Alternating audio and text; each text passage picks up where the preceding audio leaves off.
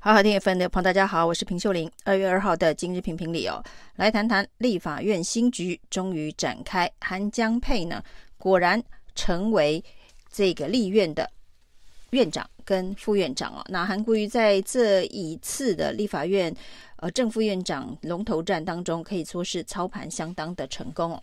从他率先呃提出韩江佩，而且呢用双进双出的方式呢压迫了傅昆奇退出这一场立院龙头战哦，都可以看得出来韩国瑜非常高明的政治手腕。而如今呢，韩江佩也真的成局，而且投出来的票数一张不少，五十四票、五十二票的国民党加上两席的无党籍哦，非常完美的在四轮投票当中都是投出五十四票。而民进党呢，之前期待跟民众党能够有合作的空间哦，希望的是五十一加八哦。不过呢，显然呢，这样子的一个诉求以及攻防。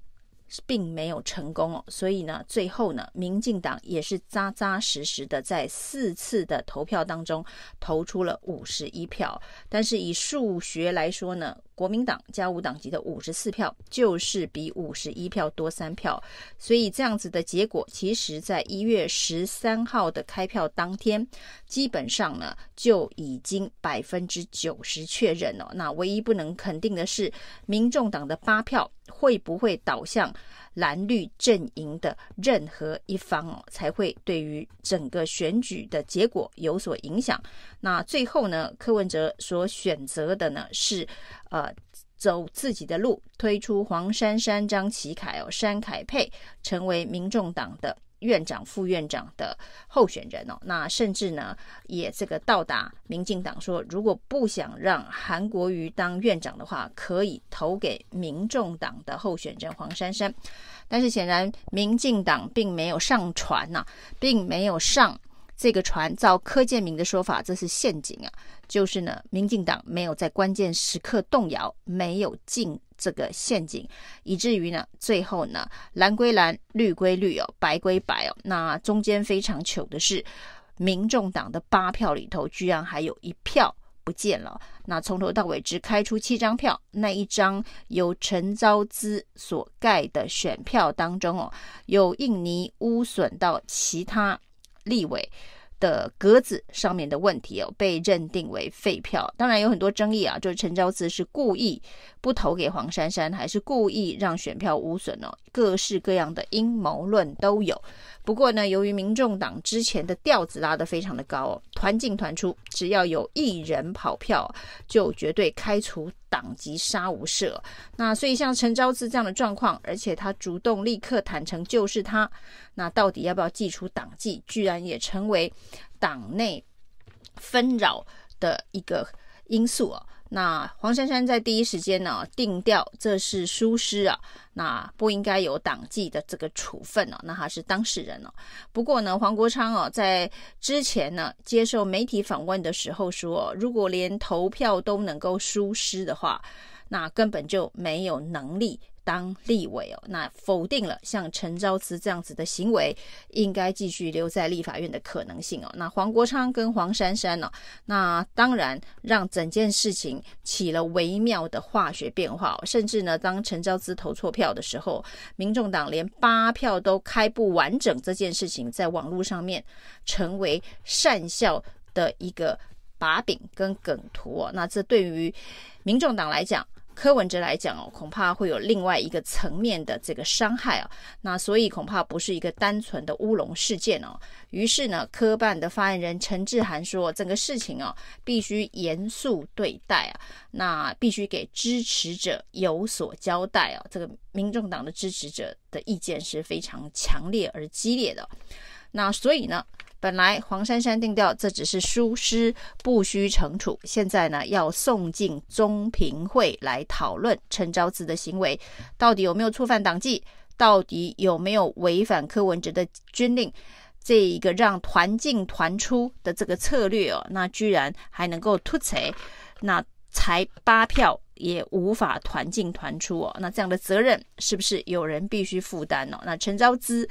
会不会呃只能当几天的立委？事实上，今天已经有一位这个立委请辞了，就是没有选上立法院院长的游锡堃呢，已经签好了辞职书，因为是不分区的立委哦，一旦辞职就有人递补，那递补的人当然不是王义川呐，那是这一个一届的代表王正旭啊。那所以呢，这个已经有游锡堃请辞在先，陈昭姿经过中评会的这个评鉴之后啊，会不会也被开除党籍、丧失立委资格啊？这恐怕要等到民众党的中评会召开之后才能够确认呢、那除了这一个招资之乱呢、这个有关于蔡壁如到底有没有被党内排挤这件事情呢，也在这两天呢、成为民众党新闻。热门焦点呢、啊？那蔡壁如说尾牙没有受邀，中央委员到底有没有回聘这件事情啊，也没有被征询呢、那感觉好像民众党内部对于蔡壁如是非常的不满。而且呢，似乎在排挤他。那当然也有很多人替蔡壁如说话。这次在台中的选战打得算是漂亮啊，那拿了四十五趴的选票，逼得蔡其昌都必须要站街口来扫街拜票。那没有辛劳也有苦劳。不过为什么连尾牙都没有被邀请啊？那照这个民众党的这个发言人。陈志涵的说法是通知啊，那可能这个联系上有所疏失，慢了一点啊。那不过到底慢了多少？蔡壁如说他就是没有在参会之前得到通知啊。那像蔡壁如这样把民众党内部的家丑外扬啊，这样子的一个做法，这个大学姐林小琪看不下去哦，在政论节目当中哦，批评蔡壁如是踩着。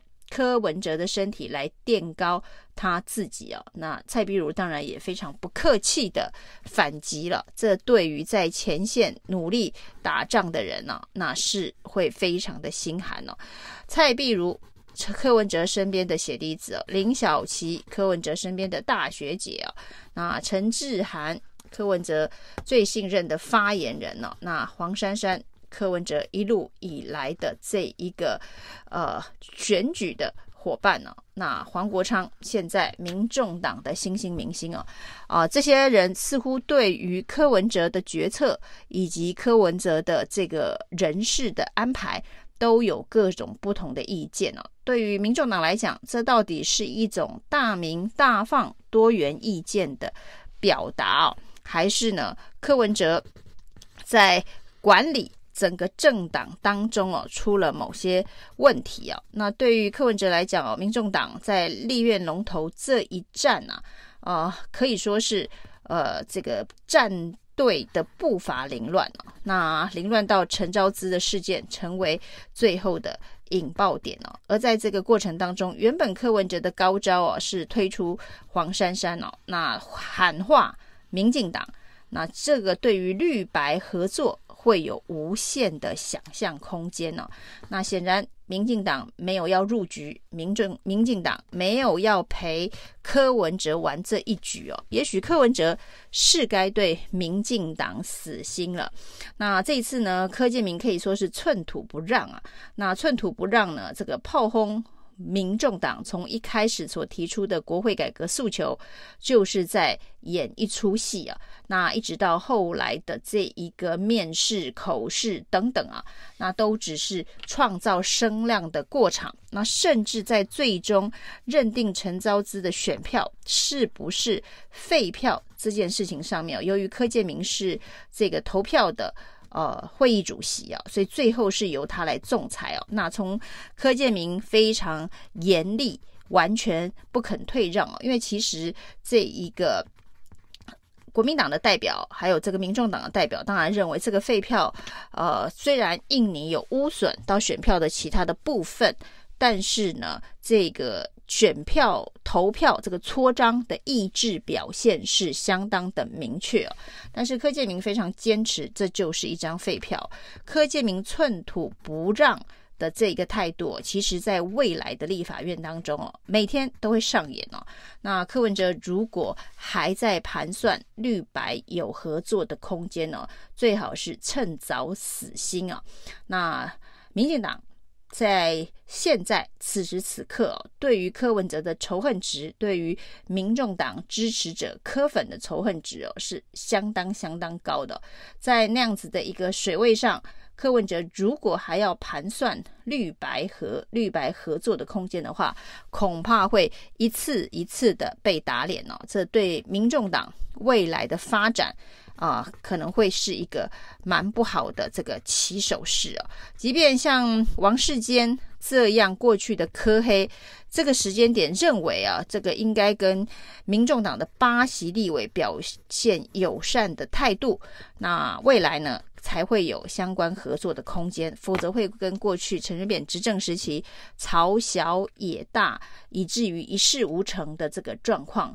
呃，会很像啊。那王世坚被称为民进党的良心啊，从过去以来就敢讲，呃，民进党内保皇党们所不敢讲的话。但是呢，王世坚一向都不是民进党的主流意见哦。柯文哲千万不要误判。